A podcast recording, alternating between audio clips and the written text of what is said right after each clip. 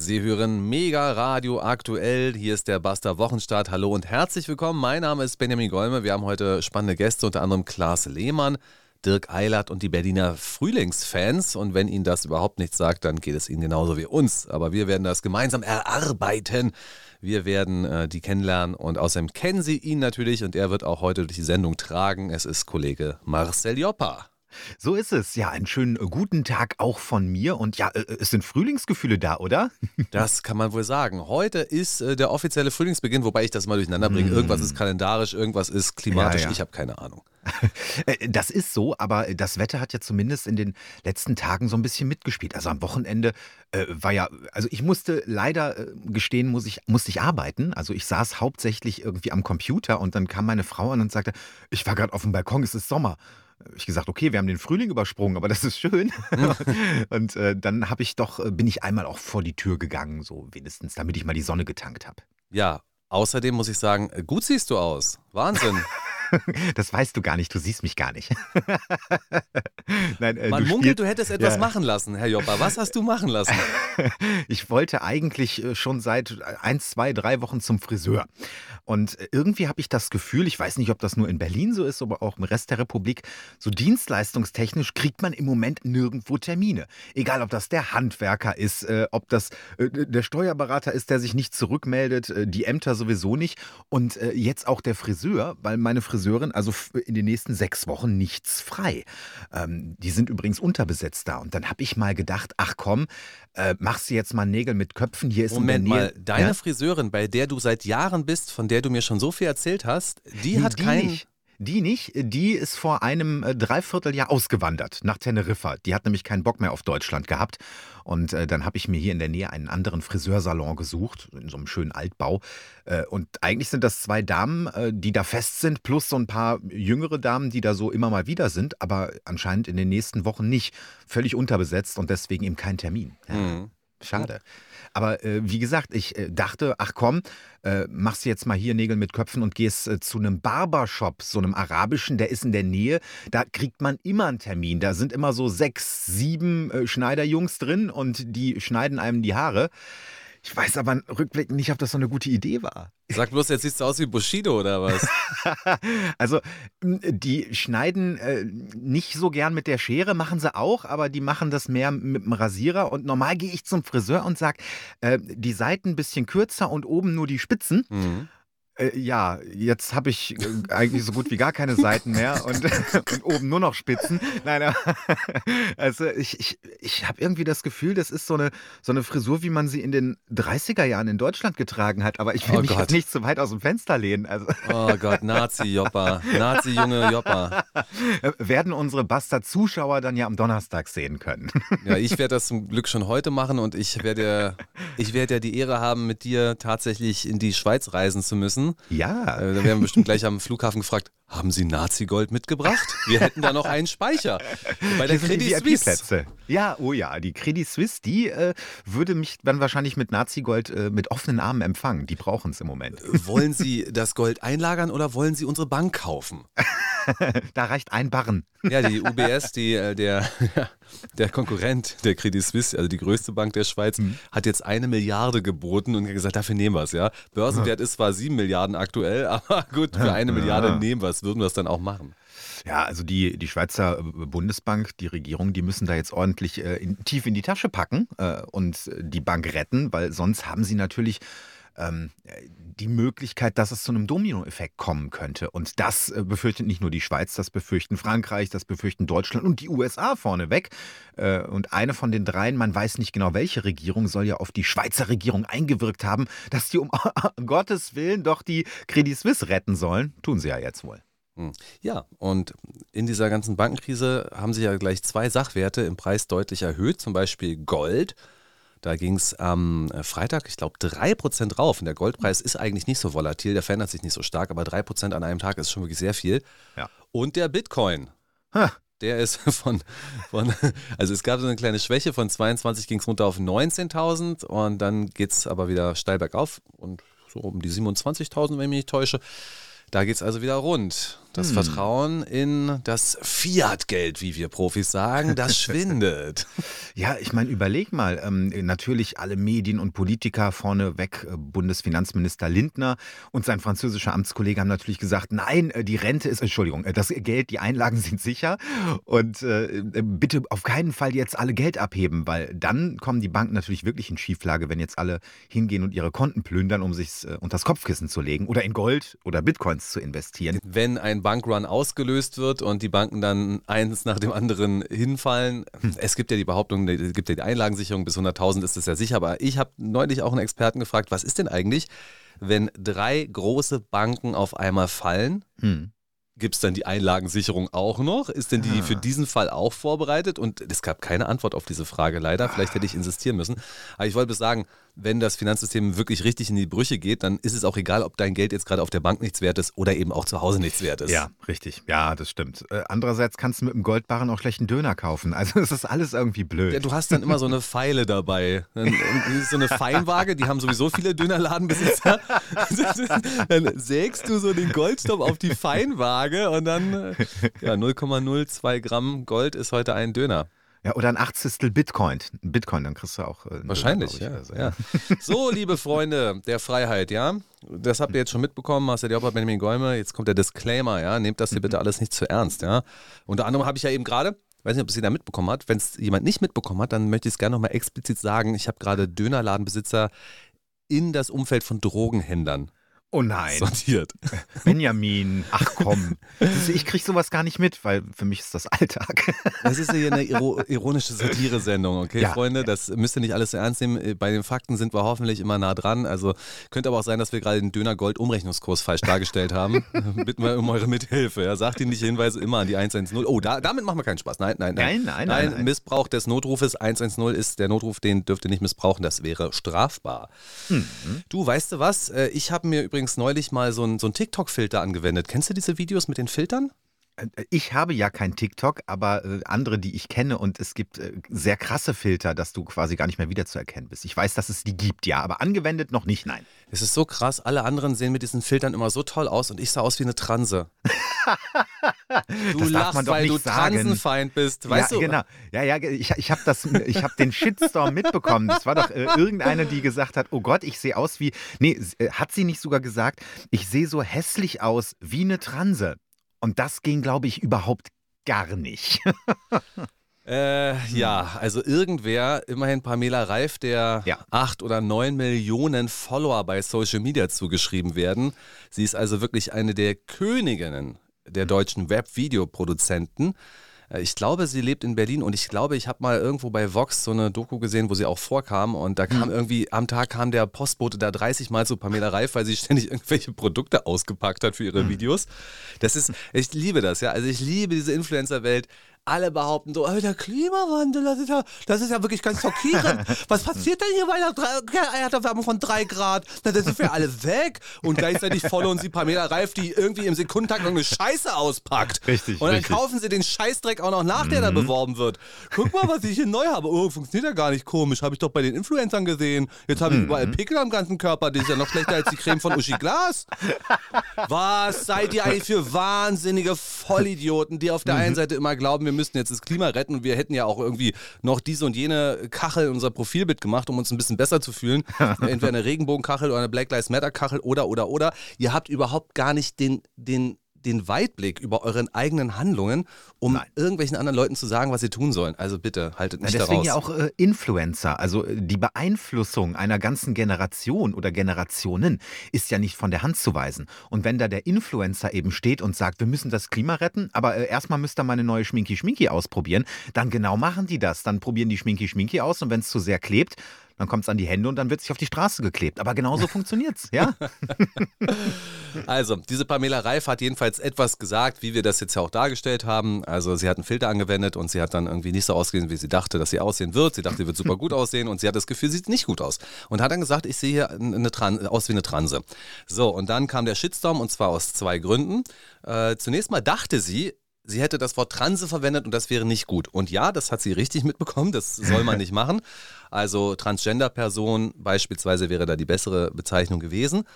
Und dann hat sie das halt in einem Video auch gesagt, es tut mir leid, ich wusste nicht, dass man Transe nicht sagt. Äh, Transperson, Transgender, das sage ich dann in Zukunft. Da sie hätte auch sagen können, äh, ich sehe aus wie ein geschminkter Mann. Dann hättest du wahrscheinlich noch Applaus bekommen. So, ne? Oh ja, Man-Shaming, das geht, das geht. Ja. so, aber sie hat es nicht ganz verstanden, denn dann kam der nächste Shitstorm. Ihr wurde dann erklärt, schau mal, es geht nicht nur darum, dass du das Wort Transe verwendet hast, sondern du hast es abwertend verwendet. Du hast gesagt, du siehst einfach aus du siehst nicht gut aus, sondern siehst aus wie eine Transe. Damit unterstellst du Transen, dass sie schlecht aussehen. Mhm. Und ich weiß nicht, ob sie das jetzt verstanden hat. Für mich ist das zum Beispiel, ich habe da viel diskutiert gestern mit meiner Social Media Beraterin hier im Haus. Und ähm, ja, ich will mich ja jetzt ich will auch nichts Falsches sagen. Also ja, ich du, glaube, du ich glaube, dass ich darf das, richtig. Das ist ja. nämlich das Tolle. Ja, eine Pamela Reif, die meint, sie müsste irgendwie neun Millionen Menschen gefallen. Hm. Ja, dann viel Erfolg. Ja. Brauchst du nicht. Nein, brauchst du nicht. Und wenn du transfeindlich bist, dann ist es gut, wenn du das auch mal so deutlich machst. Also, du hättest bloß anders darauf reagieren müssen. Du hättest einfach sagen müssen, wisst ihr was, Freunde? Ehrlich gesagt, habe ich mir über dieses ganze Trans-Thema noch nie Gedanken gemacht. Ich merke, dass das gerade massiv gepusht wird und dass im Moment hm. fast irgendwie jeder Zweite bei Social Media über Trans-Probleme spricht. Ich habe das aber nicht so richtig mitbekommen. Ich habe es auch überhaupt nicht verstanden. Genau. Aber jetzt verstehe ich das ein kleines bisschen und wisst ihr was? Ich bin wirklich transphob. Ja, ich bin transphob. Ich bin aufgewachsen mit Vorbehalten gegenüber Transpersonen und wisst ihr was? Das tut mir echt ein bisschen leid. Äh, da brauche ich wahrscheinlich ein bisschen, um da mal klarzukommen. Ich, ich gehe jetzt auch mal zu einer Beratungsstelle für Transpersonen und lass mich da mal ein bisschen aufklären, worum es ja eigentlich geht in der Frage. Das wäre die einzige, du lachst, das wäre, die einzige, das wäre die einzige richtige Maßnahme. Meine Meinung. Das wäre, das wäre aber, glaube ich, auch der Tod in den sozialen Medien. Wie bitte? Wenn man sagt, ich, ich wirklich, nee, du ich kannst, bin transphob. Du kannst es nicht richtig machen. Du kannst es nicht richtig machen. Findest du? Ich finde, das, das sind die Geister, die man rief. Das sind die, die woken Geister, die man rief. Und wie du es gerade sagtest, wenn man neun Millionen Menschen gefallen will, äh, dann hast du im Zweifelsfall auch die Hälfte davon, die eben aus einer Richtung kommen, äh, die, mit denen du eigentlich politisch gar nicht diskutieren willst oder kannst, schon gar nicht als, äh, als Pamela. Äh, und äh, da rutscht dir halt irgendwas raus, was wahrscheinlich eine absolute Mehrheit in Deutschland genauso gesagt oder gedacht hätte, nur halt nicht in Social Media und nicht mit 9 Millionen Followern. Schon gar nicht als eine Pamela. Das war kein Name, das war kein Name-Shaming, Freunde. Sie heißt Pamela. Gott, wie ich kannte wirklich auch nur, ich kannte wirklich nur dumme Pamelas, ne? Das ist so schlimm. Wie ich die alle Anderson. gehasst habe. Pamela Anderson. Pamela Anderson. nee, ich kannte noch nie eine Pamela. Es war mal wieder bloß eine satirische Übertreibung. Aber das ist ein Riesenthema, ja. Ähm, dann sehe ich heute, wie heißt der Mann? Georg Pasterski, glaube ich. Ähm, mhm. Der war für die AfD im Berliner Abgeordnetenhaus, war auch in führender Funktion, Fraktionen mhm. oder Fraktionschef. Fraktionsvorsitzender, glaube ich. Mhm. Richtig. Und ich sage dir was, wenn einer bei dem, wenn einem deutschen Politiker mal das Telefon weggenommen werden sollte, dann diesem Mann. Egal was er macht, ich denke mir bloß so, Alter, was, was machst du da? Jetzt postet er heute oder gestern, postet er mal wieder ein Foto von genau vor einem Jahr. Und mhm. ich denke mir so, ey, das Thema haben wir doch alle schon durchgehabt. Und da geht es um eine Trans-Person, die Schwimmerin ist. Die heißt Lia, so. Lia irgendwie. So.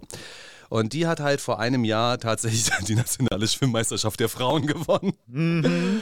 Und dann gibt es halt Daran dieses muss Foto. man erinnern. An diesen historischen Tag. Erinnert ihr euch noch, als es endlich soweit war? Nein, so war nicht Herr Pasterskis Ausrichtung, glaube ich. Er freute sich eher darüber, dass es danach ein Bild gab, wo die drei als Frau geborenen Schwimmerinnen, die nach ihr kamen, also Platz 2, mhm. 3 und 4, die haben sich dann gemeinsam auf das Podest Platz 3 gestellt. Mhm. Ähm, Jo, und jetzt wird es richtig wirr. Was ich jetzt erzähle, ist wirklich richtig wirr. das war ja bis jetzt schon schlimm. Ah je. Ähm, da habe ich mich mit meiner Social Media Beraterin darüber unterhalten, wie wir dazu stehen, ob ich meine Position dazu veröffentlichen soll. Sie sagte, schweig, mein Freund. Und ich habe wie immer gesagt, du hast doch keine Ahnung, wie man Reichweite erzielt. also, äh, ich, sie sag, ich sag, findest du es richtig, dass Transpersonen, die als Mann geboren sind und dann in der Transition zu Frau sind, findest du es richtig, dass die damit schwimmen bei den Frauen? Und da sagt sie nein. Ich, okay. Hm. Keine weiteren Fragen, Sie sind schuldig, ja. sie, auch Sie sind transphob. Jetzt kam aber der, der, ganze Irrsinn so richtig ins Rollen, weil ich nämlich äh, Folgendes gesagt habe. Weißt du, was ich ungerecht finde? Genau, die Begründung war nämlich folgende. Äh, die Begründung von ihr war, das sind ja geborene Männer und die haben einfach eine andere Körperstruktur. Die haben Natürlich. einfach größere Muskeln. Anderen Muskelaufbau, klar. Es ist ja auch unglaublich, es ist ja wirklich schon auch kurios zu sehen, wenn beispielsweise eine als Frau geborene Ringerin gegen eine als Mann geborene Ringerin kämpft. Das haben wir ja auch gesehen vor ein paar Das Wochen, ist das schnell Video. vorbei, ja. Hm? Das ist, äh, sieht halt echt aus wie David gegen Goliath. Ja. Es gibt also offensichtlich schon gewisse körperliche Unterschiede und auch diese Transperson, die schwimmt, ist viel größer als ihre Konkurrenz.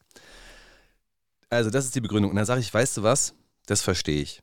Und deswegen bin ich auch für die Abschaffung des Spitzenbasketballs. So geht es nicht mehr weiter. Wir müssen das gesamte Sportprinzip mal hinterfragen. Den gesamten Leistungssport, das Streben nach Leistung und das Vergleichen. Wie kann es denn sein, dass Marcel Jopper, mein lieber, gu- guter, aber etwas schmächtig geratener Freund Marcel, wie kann es denn sein, dass der nicht in der Basketball-NBA spielen darf?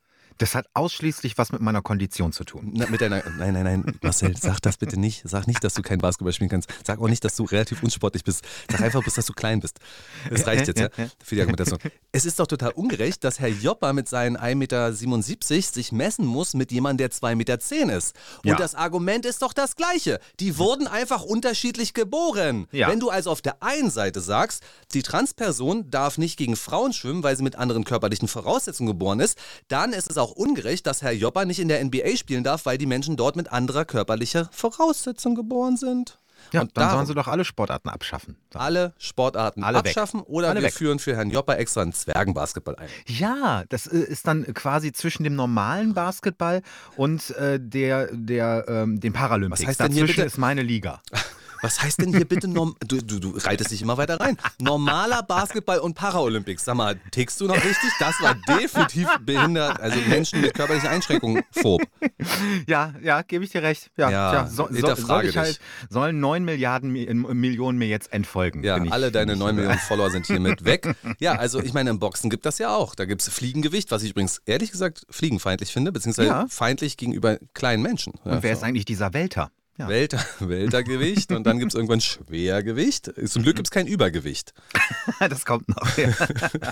In der Übergewichtsklasse tritt heute an. Und jetzt sagt zwei Namen aus der deutschen Politik und ich drücke auf den, auf den Trennknopf und du bist weg, ich schwöre es dir. Das Was lasse ich mir macht nicht bieten. eigentlich Peter Altmaier?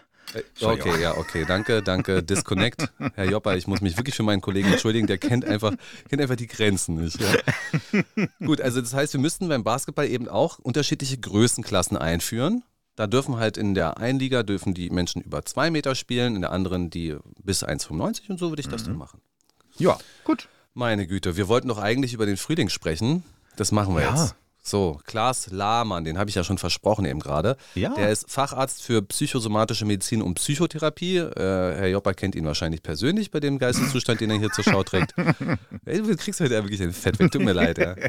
Ist okay, ist okay. Also, Optimistisch in die neue Woche. wir sprechen darüber, ob es Frühlingsgefühle überhaupt gibt. Existiert das? Ist das eigentlich medizinisch erforscht? Und hier kommt die Antwort. Das stimmt prinzipiell schon. Also die Frühlingsgefühle sind jetzt kein Mythos, das gibt sie wirklich. Und wir wissen auch ganz gut, ähm, was dem zugrunde liegt. Eine ganze Vielzahl an körperlichen Vorgängen.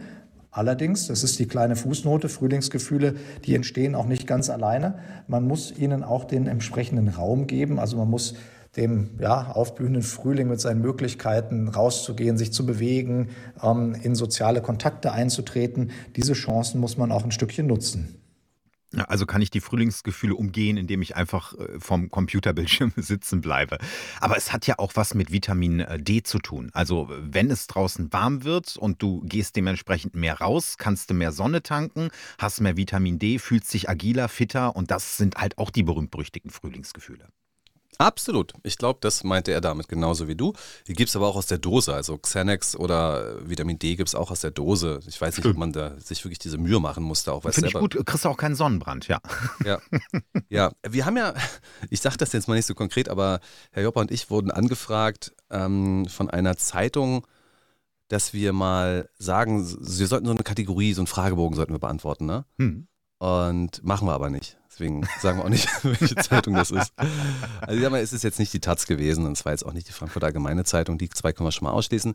Und da war dann auch die Frage, irgendwie, wo, was ist der Ort, an dem sie sich am liebsten aufhalten? Und meine ganz klare Antwort ist, nicht Bali oder USA oder was weiß ich wo, nee, zu Hause. Ich will gar Ja. nicht woanders sein, ich will einfach nur zu Hause sein. Da können wir uns die Hände reichen. Also mein liebster Ort ist auch einfach zu Hause. Ja. Wenn, am besten natürlich, wenn meine Frau auch da ist. Äh, andere sagen es anders. Ne? Also. Hey Opa, Sie belieben zu scherzen.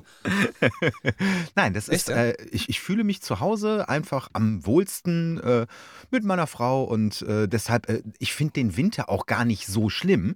Ich gehe ja eh nicht so viel raus. Äh, und dann ist es halt einfach gemütlich. Im Sommer, klar, ich bin auch, wenn es draußen warm ist, bin ich sehr, sehr gerne draußen und unternehme auch sehr gerne Sachen.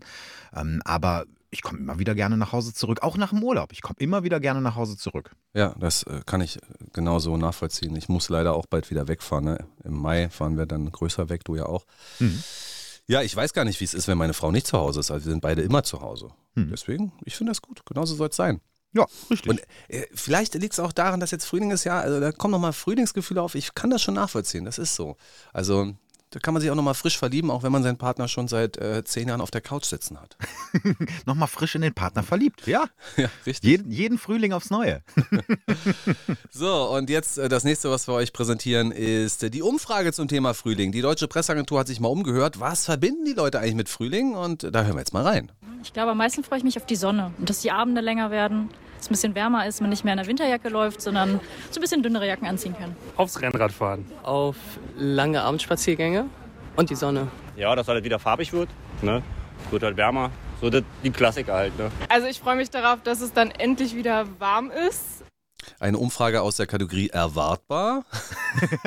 Richtig. Herr Joppa. Worauf freust du dich am meisten? Tatsächlich auch, dass äh, die Abende länger werden, weil gerade, ich glaube, viele Berufstätige kennen das, wenn du dann irgendwie den äh, Füller niederlegst und den, äh, die Tastatur weg, dann ist es draußen dunkel und dann gehst du halt auch eigentlich nicht mehr raus. Aber je länger die Tage werden, wir kennen das ja selbst, auch Benjamin und ich, wenn wir zum Beispiel Basta Berlin aufzeichnen, das machen wir an einem Abend. Und jetzt war es vor ein, zwei Wochen so, dass wir uns getroffen haben und es war draußen noch hell. Das ist irgendwie ein ganz anderes Feeling. Und ich mag das sehr gerne. Man kann einfach noch was unternehmen draußen. Also ganz konkret war es so, dass ich da hingekommen bin und das Erste, was ich zu dir gesagt habe, wie bitte? Haben Sie das Haus neu gestrichen? Ja, stimmt. Und du sagst, nein, du warst bloß noch nicht im Hellen hier. So war's. ähm, okay, also worauf freue ich mich? Das interessiert dich und die, unsere Zuhörer jetzt wahrscheinlich brennt. Was mhm. bedeutet Meerfrieden? Also, auf jeden Fall freue ich mich über mehr Licht, über Wärme und ich freue mich auf die ukrainische Frühlingsoffensive. Oh Denn ja. dann geht's ab, ja. Also bis Ende des Jahres ist äh, Russland von der Krim vertrieben. Das ist das, was ähm, Präsident Zelensky nach wie vor vermutet. Und es gibt auch immer wieder Experten, die von deutschen Medien rangezogen werden, mhm. die das auch bestätigen. Äh, Gerade heute in der Bildzeitung gelesen, also äh, Russland ist militärisch am Ende. Ich glaube, das war ja, sogar so. wortwörtlich so. Ja, das, das habe ich schon, schon das habe ich auch gelesen. Ich glaube, das müsste vor fünf Monaten gewesen sein oder sechs, weiß gar nicht mehr. Auch, hm. ja. Auch ja. Sag doch mal bitte einer dem Russen Bescheid. Ihr seid die, übrigens, die haben das noch nicht mitbekommen, dass sie militärisch am Ende sind. Haben sie noch nicht. Aber äh, Leute, der, der Witz, den wollte ich einfach gerne machen mit der ukrainischen Frühlingsoffensive. Ich bin total gespannt, weil es ja heißt, beide Seiten werden Offensiven starten und die russische Offensive, ja, also wenn es das jetzt schon ist. Aber da müssen wir jetzt so sehr ins Detail reingehen, weil man nämlich auch sagen könnte, das, was gerade da um Bachmut herum passiert und äh, da oder wie der andere Ort da heißt, hm. ähm, das könnte eben auch eine russische Militärstrategie sein, weil die Russen sich dort möglicherweise in der Überhand sehen und äh, das es deswegen äh, tolerieren und auch tatsächlich äh, gerne sehen, dass die Ukraine immer neue Soldaten und immer neues Material genau dorthin bringt, ja. weil man es eben da zerstören kann. Das ist eine pro-russische Argumentation. Und die pro-ukrainische Argumentation sieht genau anders aus. Hm. Die sagt nämlich, wir halten hier die Stellung und Bachmut hat natürlich jetzt strategisch nicht die entscheidende Bedeutung. Andererseits gibt es auch wieder Stimmen, die sagen, wenn Bachmut fällt, fallen die nächsten Städte. Ja, ja. Also wir mhm. halten jetzt Bachmut und die russische Armee und die äh, Wagner-Jungs, äh, die stürmen hier mal rein und wir können die wirklich niedermähen. Es ist ein leichtes, wir müssen bloß einen Abzug drücken. Das ist wie bei der Hasenjagd im Tiergarten, das geht alles, ja. Das sind die zwei mhm. unterschiedlichen Positionen und ich weiß nicht, was die Wahrheit ist. Zelensky selbst hat ja äh, natürlich in Richtung USA und äh, Europa gesagt, also wenn Bachmut fällt, dann gibt das hier eine Kettenreaktion und dann fällt als nächstes Kiew, so natürlich überspitzt ausgedrückt, äh, weil er mehr Waffen haben möchte ähm, aus dem Westen. Andere Militärstrategen sehen es ein bisschen anders und ich habe tatsächlich einen ukrainischen es war nicht mal ein General, es war irgendwie auf jeden Fall äh, tatsächlich einer, der vor Ort interviewt wurde. Ich weiß gar nicht, ob er damit wusste, dass er seinem Präsidenten widerspricht, weil der hat nämlich gesagt, naja, also die Russen könnten jetzt auch Bachmut einnehmen, das macht überhaupt keinen Unterschied, weil hinter dem nächsten Hügel haben wir komplett alle Stellungen ausgehoben und bis dahin kommen die dann wieder nicht. Also, also es ist je nachdem, wen du fragst, ne? Ja, es ist wirklich unklar, man hört immer unterschiedliche Neuigkeiten aus der Ukraine. Die neueste Neuigkeit, ich weiß gar nicht, ob du die kennst, äh, Präsident Zelensky wird persönlich nach London reisen und die Ukraine beim Eurovision Song Contest ver vertreten. Als Black Metal Sänger. Death Metal wird er da präsentieren. Glory Ukraine. Ich könnte es mir sehr gut vorstellen, aber der muss gar nicht antreten. Der hat da vorher schon gewonnen. Ich glaube, die Ukraine hat auch bevor sie antritt schon gewonnen. Also eigentlich können wir uns das auch schenken. Ja. Ja. Ja. Ja, ja, das ist wirklich, es ist schon, ich musste mir ja tatsächlich doch einige Videos von ihm anschauen jetzt die letzten Tage. Hast du auch alte dann mal dagegen gehalten? Also so vorm Krieg? Eine ganz ja. andere Stimme gehabt. Ja, Eine ja. ganz andere ja. Stimme vorher. Ich habe, ja, ja, also ich habe äh, von seiner Kandidatur 2019 habe ich mir auch ein Video angeschaut, wo er geredet hat. Mhm. Da war es schon zu erkennen, dass er da mit der Stimme irgendwie etwas äh, macht oder dass er mhm. die hat, dass die Anlagen für diese unglaublich maskuline, starke, siegreiche Stimme, dass die da liegt. Aber natürlich hat er nicht so gesprochen, wer das jetzt tut. Nein. Und jetzt mal, so, liebe Ukraine-Fans, ich weiß, wir sind eigentlich ja auch ein Podcast für Ukraine-Fans. Die Ach, hören was. uns sehr gerne äh, mhm. äh, als Brechmittel. Und jetzt mal ganz im Ernst. Stellt euch doch mal vor, wir wären im Krieg. Und Annalena Baerbock würde dann also den, den, Krieg kommentieren und sie würde die ganze Zeit sagen, wir werden sie vertreiben. Wir defeaten sie. Wäre das nicht auch irgendwie komisch, wenn ein deutscher Politiker auf einmal seine Stimme verstellen würde, um einen Effekt zu erreichen? Wäre doch irgendwie komisch. Hast du jemals Annalena Baerbock und Marie-Agnes Strack-Zimmermann in einem Raum gesehen? ich glaube, Marie-Agnes Strack-Zimmermann ist das Kriegsgesicht von Annalena Baerbock. So. so ist das. Ah, okay, also weiter geht's. Äh, ich wollte eigentlich so eine ganz locker leichte Sendung machen und jetzt äh, ist hier. Haben wir uns völlig verrannt. Völlig verrannt und deswegen versuchen wir es nochmal. Also, es, Freunde, es ist Frühling.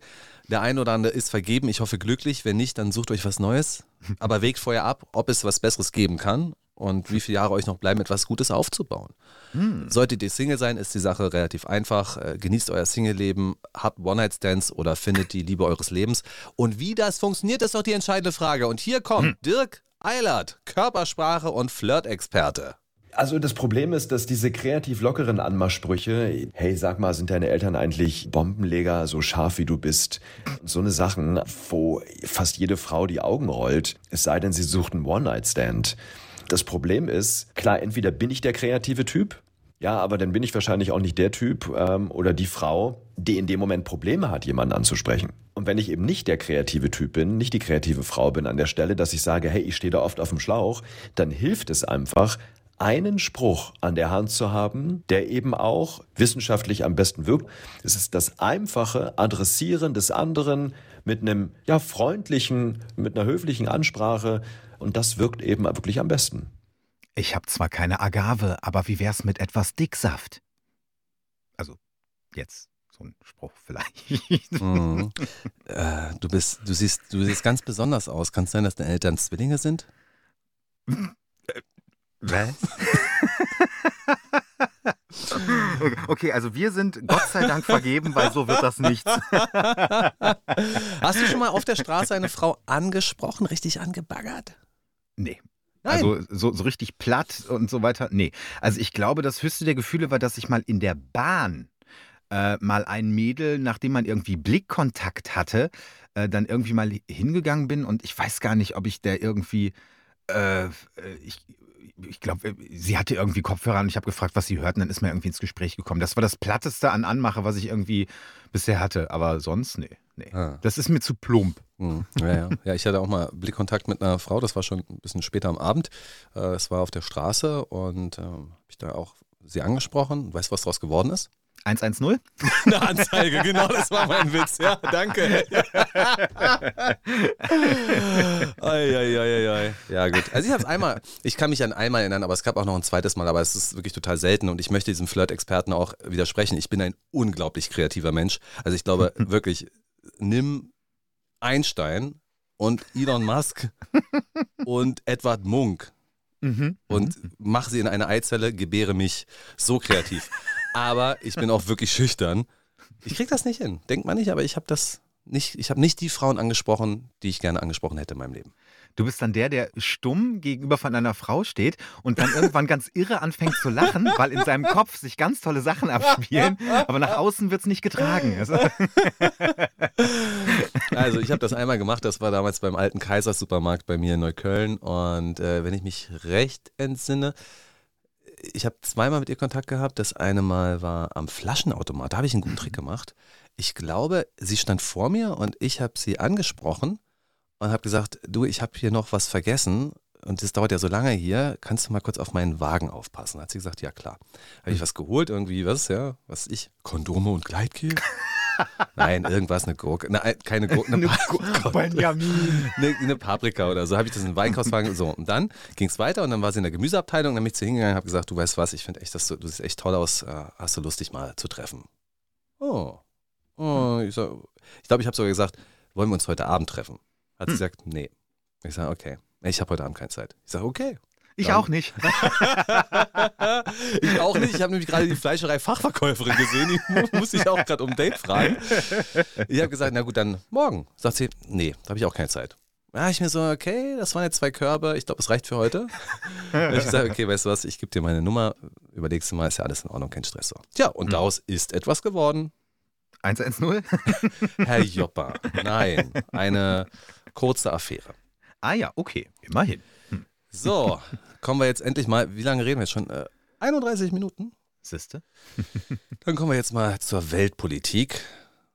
Du willst ja auch noch über Berlin sprechen, aber lass uns mal Berlin hinten anstellen. Oder auch Wahlrecht, also was, was immer du möchtest. Ich bin in den Wahlrecht, Startlöchern. wen interessiert Wahlrecht? Wen? Wen? Also alle die, die vorher Linke und CSU gewählt haben, weil das müssen sie in nächster Zeit nicht mehr tun. Das, also äh, CSU, Linke, ich meine, Linke sind natürlich sehr wenige, die sie gewählt haben und werden beim nächsten Mal sowieso viel weniger werden, weil Sarah Wagenknecht ja, ganz sicher eine Abspaltung. Das stimmt allerdings, ja. Und äh, Gregor Gysi hat ja jetzt nochmal aufgerufen, also ja, also wenn jetzt Sarah Wagenknecht eine eigene Partei gründet, mh, das wäre vielleicht nicht so gut. Ach was, ja, für seine Partei ganz sicher nicht. Also, dass der jetzt nicht zur Wagenknecht überwechselt, war mir eh klar. Aber dann müsste sie das natürlich jetzt auch mal bald in Angriff nehmen. Ähm, weil ich sag mal, sowas braucht ja auch ein bisschen Vorlauf. Du kannst nicht sagen, äh, in drei Wochen äh, ist übrigens Bundestagswahl, ich kandidiere. Genau das hat sie ja gesagt. Also sie hat gesagt, das ist jetzt nicht so leicht zu machen, dazu muss man ja gewisse Anforderungen äh, auch an den Tag legen und Ja. wir entscheiden das bis Ende des Jahres. Das heißt, ich vermute, dass das jetzt schon in Vorbereitung ist oder langsam Ja, angestoßen wird, dass sie das alles machen und dann wird sie dann zu Weihnachten sagen, äh, liebe äh, Katja Kipping, Mhm. lieber Herr Bartsch, liebe Frau Henning-Welso, liebe Frau äh, Wessler, Ali. Mhm, ja. es ist soweit, ich habe hier was vorbereitet, das ist mein Geschenk an euch. Äh, Es ist das Ende der Partei Die Linke. Ich habe hier einen Mittelfinger recht hübsch eingepackt. ja, das ist äh, so, ne? Also die, Hm. äh, die wird so hart angegangen in ihrer Partei und es wird ja auch öfters der Parteiausschuss gefordert. Und Ja, ja. dann macht sie jetzt das halt so rum. Ist richtig. Ich glaube, sie lotet im Moment einfach aus, ähm, wo sie ihre Ortsverbände dann positionieren kann, weil du brauchst die natürlich, Kreisverbände. Äh, Ich glaube nicht, dass sie damit im Westen Deutschlands Probleme haben dürfte, ähm, weil da eben die großen Wagenknecht-Anhänger äh, auch sitzen, auch unter den Linken.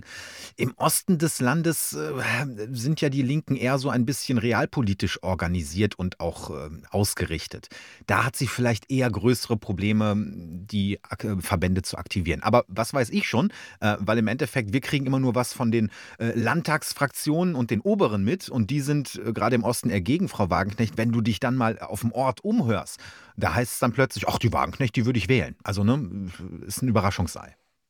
Ja, ich, hab, ich rechne ihr gute Chancen aus, äh, dann auch, ja, dann zum Beispiel in den Bundestag einzuziehen. Und Hm. kann mir gut vorstellen, dass sie doch einige Stimmen von äh, der Partei Die Linke holen würde, auch ein paar von der SPD und auch welche von der AfD. Und Ganz auch sicher. Nichtwähler aktivieren würde. Oh ja, ja, das denke ich auch, weil die haben ja in letzter Zeit eh zugenommen. Die könnten dann mal wieder an die Urne gelockt werden. Absolut. Mhm. Das kommt da also möglicherweise auf uns zu. Aber ansonsten sage ich dir ganz ehrlich, Wahlrechtsreform, ja, okay. Ähm, vielleicht, wenn man sich damit beschäftigt, dann wird es auf einmal ein Thema und dann wollen wir das jetzt mal machen, auf Herr Joppers Wunsch. Es ist ja auch egal, dass äh, der Präsident eines der größten und wichtigsten geostrategischen Länder vor den Internationalen Strafgerichtshof gezogen werden soll. Es ist egal, Hauptsache Alexander Dobrindt echauffiert sich als CSU-Landesgruppenchef zum Thema Wahlrecht. Die Nichtzuteilung von Wahlkreisen, damit wollen Sie CDU und CSU schaden. Durch die Abschaffung der Grundmandatsklausel wollen Sie die Linke aus dem Parlament drängen und mit einer offensichtlichen Freude das Existenzrecht der CSU in Frage stellen.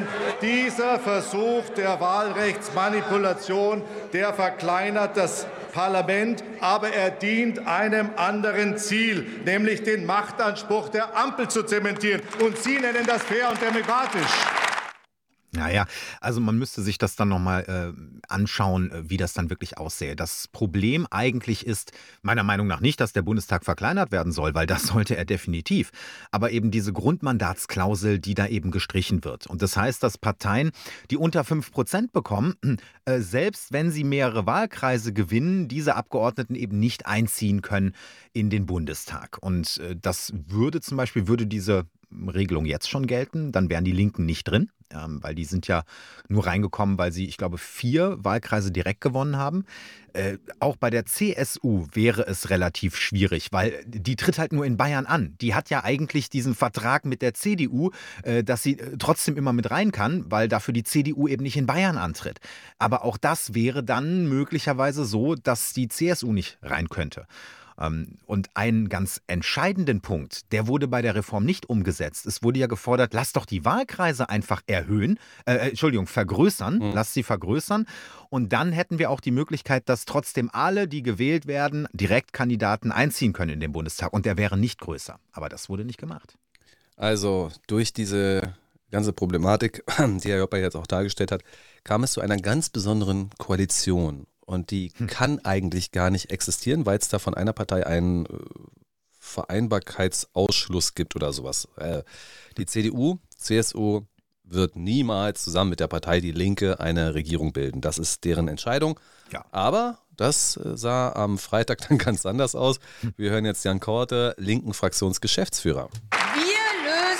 Nee, das war Britta Ich wollte gerade sagen, der hat aber äh, hohe Stimme bekommen. Angenommen, wir hätten jetzt dieses Wahlrecht bei der letzten Wahl gehabt, dann möchte ich das hier einmal vortragen, was die Folge wäre.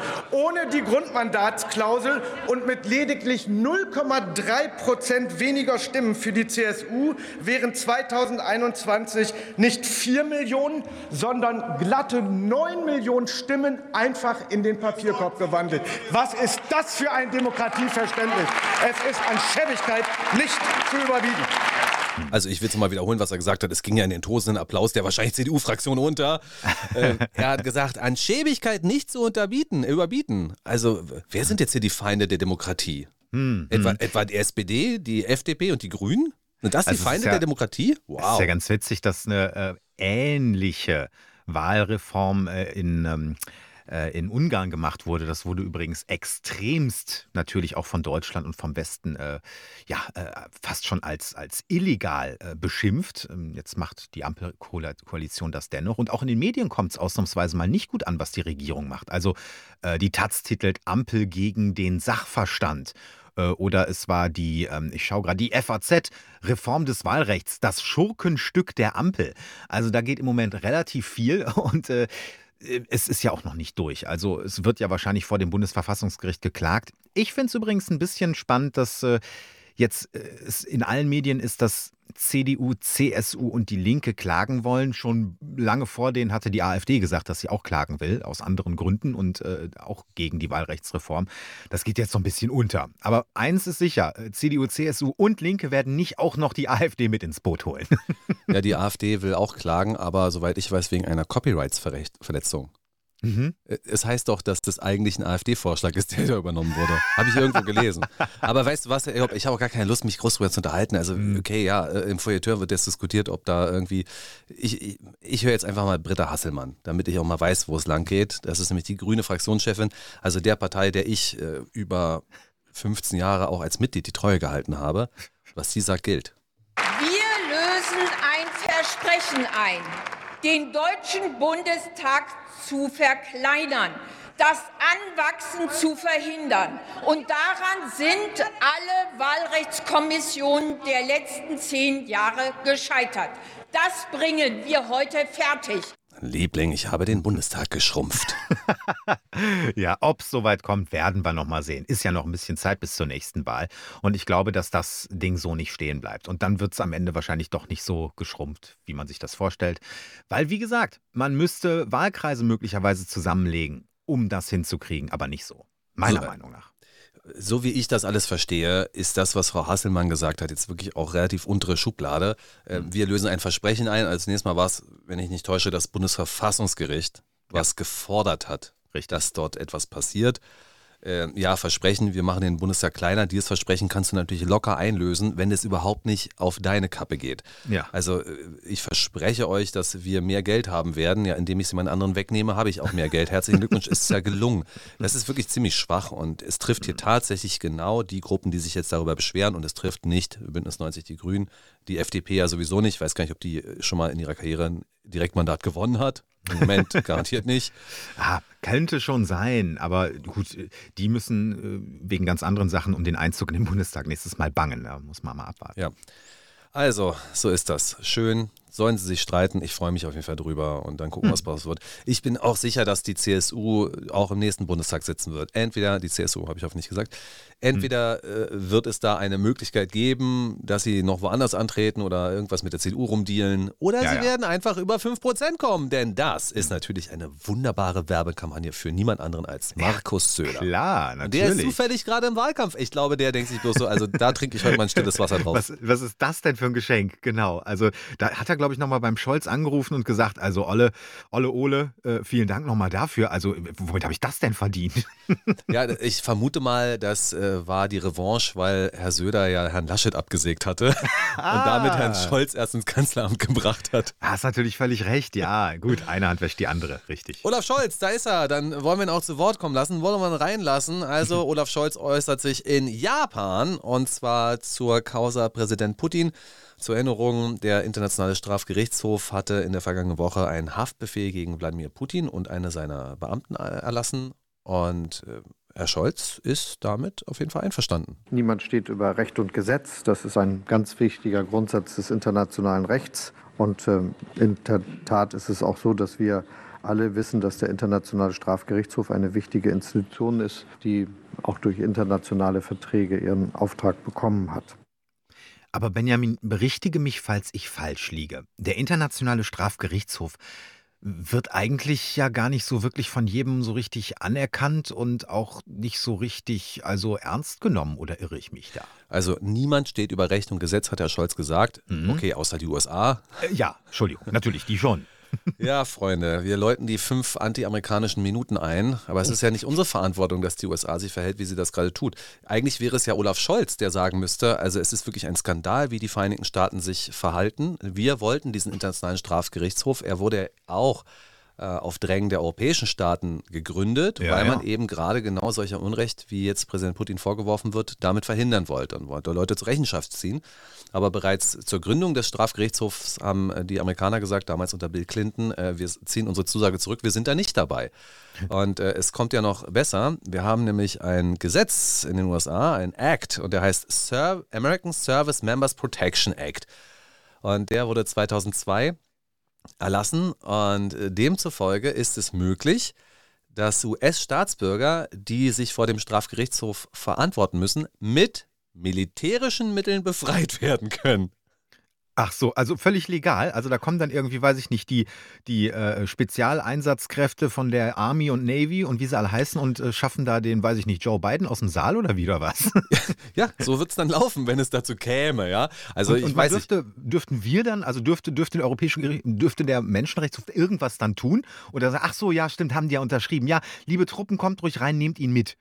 Also ich Ja. meine, da könnte doch jetzt Russland auch sagen, also wir, wir machen jetzt sowas ähnliches und wenn der Putin da irgendwie, dann äh, kommen halt die Wagner-Truppen ganz legal und nehmen ihn halt wieder mit. Das haben wir doch so beschlossen. So, da könnt ihr gar nichts. Ja, ja. äh, in Russland wird, kommt das jetzt auch nicht so gut an, die ganze Geschichte. Mhm. Also, äh, Madame Sarah, Sacharova, glaube ich, heißt sie. mhm. ähm, vom Außenministerium, soll wohl gesagt haben, also ja, sollen Sie mal Präsident Putin festnehmen. Unsere Raketen erreichen äh, jede europäische Stadt innerhalb von acht Minuten. ähm, wenn sie Atomraketen uh. meinte, es kam wohl auch nicht so gut an, äh, hat man auch drüber geschmunzelt, wenn sie jetzt Atomraketen meinte, dann hätte sie ja auch ihren Präsidenten damit über die Wupper geschickt. Ja, das ist natürlich dann ungünstig. Es ist ein bisschen ungünstig. Aber hm. gut, ähm, das ist jedenfalls das, der Punkt. Der Punkt ist eben, dass die Vereinigten Staaten, ich weiß auch gar nicht, wie sie das machen würden militärisch, ist natürlich jetzt hm. bloß ein Planspiel. Äh, ich vermute mal, sie würden erstmal die gesamte Energieinfrastruktur des Landes zusammenbomben, andere strategische wichtige Positionen einnehmen. Dann ja. würden sie da landen, äh, Uranmunition auf äh, Kindergärten schießen. So das Übliche halt. Ja, ja was Übliche. man halt so macht. Schöne ja. Grüße aus Irak, schöne Grüße aus Afghanistan. Hm. Und dann würden sie da wahrscheinlich einreiten und den entsprechenden Delinquenten rausholen. Richtig. Aber danach kann man das Land ja wieder mit der eigenen äh, wirtschaftlichen Kraft aufbauen. Das ist okay. Ja, das, äh, ja, das kann man machen oder man lässt es einfach in Schutt und Asche zurück wie Afghanistan. Ja, das geht natürlich auch. Also ein paar seltene Erden kannst du noch mitnehmen. Ich Apropos weiß aber jetzt nicht, ob man das da oben hat. in, in Den Haag oder was? In Den Haag. ähm, ja, jetzt aber mal, es gibt natürlich auch andere Möglichkeiten für die Vereinigten Staaten dafür zu sorgen, dass die eigenen vermeintlichen Missetaten dort nicht zur Anklage kommen. Und zwar ist das vorgekommen 2019, 2020. Fatou Bensouda hatte am Internationalen Strafgerichtshof tatsächlich Ermittlungen gegen US-Militärs ermöglicht. Und da ging mhm. es um Afghanistan und mögliche Kriegsverbrechen in Afghanistan. Aha. Und das führte dazu, dass sie dann auf der Sanktionsliste der Vereinigten Staaten gelandet ist. Oh, also mit anderen Worten, leg dich nicht mit uns an. Und das nochmal als Zeichen an alle anderen. Also hier wird gar nichts ermittelt. Gegen die USA nicht, aber der Präsident der Vereinigten Staaten von Amerika, der Führer der freien Welt und natürlich auch der Chef einer der großartigsten und schönsten und besten und moralischsten Länder der Welt, hat sich durchaus erkenntlich gezeigt, als er erfahren hat, dass Präsident Putin jetzt angeklagt ah. wurde und äh, nicht angeklagt, sondern Haftbefehl erlassen wurde. Und das wollen wir uns jetzt auch nochmal anhören. Ich denke, der Haftbefehl ist gerechtfertigt. Allerdings wird das Gericht ja nicht weltweit anerkannt, auch nicht von uns. Aber das Gericht hat da einen sehr starken Punkt gemacht. ja, das ist toll, dass da so ein paar Hansels gesagt haben, also der Putin, der ist doof. Äh, also gut, wir finden die auch doof, das Gericht, und, aber auch den Putin. Und deswegen ist das schon okay. also es gibt einige Länder, die dabei sind. Es gibt einige Länder, die nicht dabei sind. 123 Staaten haben das tatsächlich ratifiziert. Das heißt, 123 Staaten müssten Präsident Putin und die Beamten jetzt eigentlich verhaften, wenn diejenigen den Grund und Boden dort betreten. Ja, also sprich, ähm, äh, sagen wir mal, eine Einreise von Herrn Putin beispielsweise in Länder der Europäischen Union ist jetzt in nächster Zeit nicht wahrscheinlich. Ja, es sei denn, und dazu kommen wir gleich. Also 60 Prozent aller Staaten der Erde sind da wohl dabei, habe ich mir ausrechnen lassen, aber nur 30 Prozent der Weltbevölkerung. Ist ja auch ein interessanter mhm. Punkt, was die Legitimation angeht. Ja. Das liegt daran, dass äh, die Big Player, ähm, ich bin so albern heute, ich bin wieder so ein Quatsch erzählt gerade. Die Big Player, was so Population angeht, Indien und China nicht dabei sind, Vereinigte Staaten nicht dabei sind, Israel und noch einige Länder mehr nicht dabei sind. Mhm. Also ähm, beispielsweise kann Präsident Putin auch äh, Urlaub in äh, Kuba machen. Guantanamo Absolut. sollte er aber aussparen. Richtig, richtig. Peking geht aber auch, ist auch kein Problem. Nordkorea, auch schön. Hm? Ja, wobei, vielleicht könnte er, äh, ich fände es interessant, wenn er da mal so eine Ortsbesichtigung in Guantanamo machen würde. Er könnte da vielleicht auch was in Sachen Menschenrechte lernen. Wie man Gefangene richtig behandelt. Ja, mm -hmm. Ab in die Sonne, Kapuze rauf, lass, sie, lass sie grillen. Ah, ja. Und womit wir wieder bei Frühlingsgefühlen werden, ja. Ach, Leute, also. Übrigens geht es jetzt ganz konkret um den Vorwurf, dass ähm, Russland äh, Kinder innerhalb der Ukraine deportiert haben soll und Kinder nach Russland deportiert haben soll. Das ist, deportieren ist aber schon der Begriff, der im Westen dafür genutzt wird. Ja. In Russland wird das anders gesehen. Äh, in Russland ist die Argumentation, dass man diese Kinder aus den Kriegsgebieten weggebracht hat und zwar äh, in Sicherheit nach Russland. Mhm. Äh, allerdings weiß ich jetzt gar nicht genau, was mit den Eltern der Kinder ist. Sind die jetzt noch in der Ukraine? Weißt du das? Da weiß ich leider nichts drüber. Nee, ähm, ich kommt drauf an, wen du jetzt fragst. Aber bevor ich mich da jetzt weit aus dem Fenster lehne und der ein oder anderen Argumentation folge. Hm. Ja, da, da, könnt ihr uns gerne schreiben. basberlin.t-online.de ist die Adresse dafür. Ich äh, meine aber, dass zumindest bei einigen dieser Kindern äh, oder bei vielen die Eltern in, nicht mitgekommen sind, weil diese mhm. Kinder ja auch in Pflegefamilien gekommen sind. Richtig. Das wäre ja nicht notwendig, wenn ihre Eltern noch da wären. Das also ist jetzt der Vorwurf und da sagt jetzt natürlich der eine oder andere, der dem russischen Präsidenten gar nicht wohlgesonnen ist, da sagt er, was ist denn das jetzt eigentlich? Es geht hier doch um, um ganz andere Sachen. Es geht hier um den, wie wir in den Medien immer wieder hören, russischen Angriffskrieg, es geht um Kriegsverbrechen gegen, äh, es geht um Vergewaltigung, es geht um die Energieversorgung, die dort angegriffen wurde, die Stromversorgung, die Wärmeversorgung. Das müsste angeklagt werden. Aber im Moment sieht es danach aus, dass man sich diesen Vorwurf genommen hat, weil der am leichtesten oder einfacher Mhm. zu belegen ist als die anderen Vorwürfe. Heißt Ja. aber nicht, dass nicht auch wegen der anderen Vorwürfe noch was kommen kann. Ja, ich könnte mir allerdings vorstellen, dass dann natürlich auch genau hingeschaut wird und dann in einem gewissen Ausmaß sicherlich auch die ähm, Ukraine ähm, ähnliche Verbrechen verübt haben könnte. Und äh, dass deswegen gesagt wird, ah, davon lassen wir jetzt mal die Finger. Das ist aber ein sicheres Pferd, auf das setzen wir und das versuchen wir jetzt vor Gericht zu bringen. Ja, dann jetzt kommen wir mal zu der politischen Implikation. Also theoretisch könnte Herr Putin jetzt, ich meine, er reist ja sowieso im Moment nicht. Äh, mir- Das stimmt nicht. Äh, er hat wohl gerade die, ähm, die Krim, besucht, ja. Richtig. Und er ja. hat auch Mariupol besucht. Also Richtig. er reist noch in, fern, in fremde Länder. Ja. Ja, stimmt. Manche sagen so, manche so. Ja, okay, Herr Jopper, willst du jetzt, willst du jetzt, willst du jetzt hier tatsächlich in der Sendung über das Völkerrecht sprechen und wozu völkerrechtlich diese äh, Gegenden gehören? Ja, bitte. Mach Bitte mal. nicht. Ab ins Gefängnis. Du, es tut dir nicht gut, an, an diesem Tag Nee, der, aufzuzeichnen. der das Tag, ich weiß, ich gehe wieder ins Bett. So. äh, nein, also in ferne Länder reist er nicht im Moment, nach meinem Dafürhalten. Ähm, weiß gar nicht, wann, wann muss ich mal überlegen, wo, wo könnte dann gewesen sein? Ah ja, gut. In China Weißrussland. vielleicht. Weißrussland ist auch nicht so fern.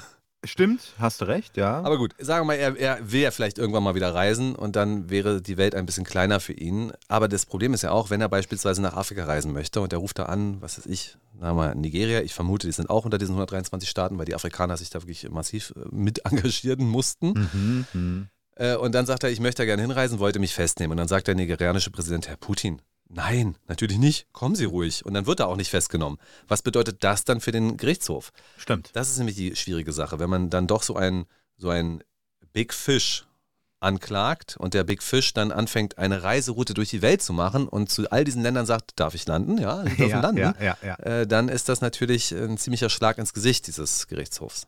Ja, ja, richtig. Und jetzt stell dir mal äh, irgendwie vor, dass die USA gleichzeitig sagen, wir wollen auch äh, nach Nigeria und äh, übrigens, wir bringen ein paar Truppen mit, um den Putin da schon vor Gericht. Ah, gut, USA ist schlechtes Beispiel wegen dem Gericht, die kennen das ja nicht an. Äh, was weiß ich, die Kanadier. So, und dann holen die paar Mounties halt dann den Putin aus Nigeria raus. Also ist alles möglich heutzutage, ne? Theoretisch.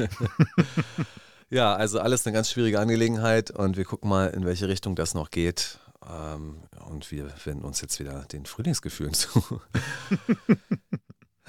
Oder willst du dazu noch was sagen? Wie siehst du das? nee, bitte nicht, bitte nicht. Ich reite mich nur weiter rein. Hier ist alles erlaubt. Das ist, äh, das ist alles. Ja, Es wir bleibt unter, unter drei, unter, unter zwei. Ja, ja, definitiv. Also, dann haben wir auch noch Berliner Politik. Da geht es ja auch darum, mit wem Franziska Giffey, alias Schummelfranzi, tatsächlich am Ende eine Koalition eingehen wird. Naja, alle denken ja jetzt, es wird die CDU, äh, weil die Koalitionsverhandlungen, die laufen ja schon, aber sie kriegt ja irgendwie im Moment so eine kleine Klatsche nach der anderen. Erst waren es die Jusos in Berlin, die gesagt haben, auf gar keinen Fall. Die haben bei den ganzen Kreisverbänden einen Antrag gestellt, über den dort abgestimmt werden sollte, dass sich auch die Kreisverbände gegen die äh, Koalition mit der CDU stellen.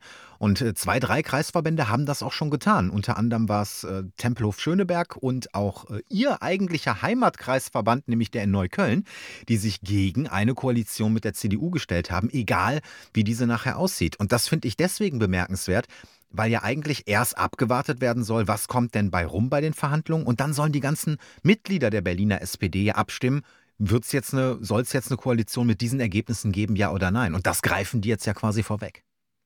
Bedeutet das, dass wir am Ende jetzt doch wieder diesen rot-grün-roten Senat kriegen? Bitte nicht. Also äh, denkbar ist natürlich alles, aber man muss auch schauen, äh, was sind das für Kreisverbände, die da jetzt abgestimmt haben. Ähm, Tempelhof, Schöneberg, Neukölln, die sind alle in diesen woken, hippen, auch eher linken äh, Bezirken. Neukölln ist, ist sehr durchwachsen, ich weiß, aber äh, selbst da ist die SPD eher sehr links. Und äh, es gibt sehr viele SPD-Kreisverbände, ähm, die so um Berlin im Speckgürtel auch sitzen, äh, um den S-Bahn-Ring, wenn man so möchte. Und die sind eigentlich eher konservativ geprägt. Und die würden lieber mit der CDU ähm, dann koalieren. Und deswegen warten wir mal ab, was da dann tatsächlich bei rauskommt. Weißt du, was ich ganz gerne in Deutschland hätte? Hm? Ein ausländischer Agentengesetz. Ah ja, ja, wenn wir was brauchen, dann das. Warum? Äh, Hier, unser, unser Techniker, der Andreas, der sagt doch immer, XY, der äh, wackelt gerade ganz doll am Backpfeifenbaum, ne? Ja, Ich glaube, ja. das ist heute der Tag, wo wir so dermaßen am Backpfeifenbaum. Benjamin Golme fordert ein ausländisches Agentengesetz. Also sowas gibt es in Russland und sowas sollte jetzt auch in Ge- Georgien eingeführt werden und Mhm. das führte ja dann auch zu Protesten in Georgien. Ähm, jedenfalls gibt es einen zeitlichen Zusammenhang. Andere Mhm. sagen nämlich, dass diese Proteste eigentlich von den Amerikanern organisiert werden. Das ist die russische Seite, die das sagt. Äh, aber es gibt wohl auch ein ausländisches Agentengesetz in den Vereinigten Staaten von Amerika. Ja, ja, ja, das wusste ich aber. Ja? Das, ja. hm. Also muss man natürlich gucken, wie die genau ausgestaltet Ja, sind, was die eigentlich äh, bedeuten. Aber warum fordere ich das? Weil wir ja demnächst diesen Klimaneustart Berlin, Berlin Klimaneutral 2030, Mhm. diese, diese Abstimmung haben. Ja, Volksabstimmung, richtig, genau. Ich habe schon per Brief abgestimmt. Äh, und die ist ja finanziert, NGO finanziert und zwar. Hast du ja, oh, du hast schon Hm. abgestimmt. Kurze Frage, hast du dich für die USA oder dagegen entschieden? Ich habe mich gegen die USA entschieden, weil es ist ja wirklich so, äh, von einer NGO, die aus den USA finanziert wird und es gab noch keine Volksabstimmung in Berlin, ich glaube sogar deutschlandweit äh, nicht, die so viel Geld aufwendet, um Werbung für sich selbst zu machen. Und wie gesagt, das Geld kommt aus dem Ausland. Ich bin hier gestern Abend über die Schönhauser Allee flaniert, äh, die ist im Prenzlauer Berg und da hängen überall diese Plakate und finanziert wird es tatsächlich unter anderem aus den Vereinigten Staaten von äh, Amerika. Über 380.000 Euro Spenden sammelten die Initiatoren allein von Stiftungen in den USA. Und zwar die Utopia Foundation und die wird äh, von, von Albert Wenger und Susan Danziger, äh, die haben die gegründet. Also Ah, ja. macht euch das klar, äh, bei uns wird Politik gemacht mit Geld von US-Stiftungen. Hm. Ähm, ja, ist, das ist jetzt einfach nur ein Fakt und mit dem könnt ihr umgehen, ob ihr das gut findet, schlecht findet. Aber es ist natürlich. Ah, ja, wir haben keine Zeit mehr. Wir müssen uns Na, verabschieden. Ich habe nicht dann auf die müsst Uhr ihr es jetzt schlecht finden. Das war's für heute. Hat mir Spaß gemacht. Mein Name ist Benjamin Golme. Das war der Mega Radio Wochenstart. Mein Name ist Marcel Jopper. Bis dahin und kommen Sie gut durch die Woche.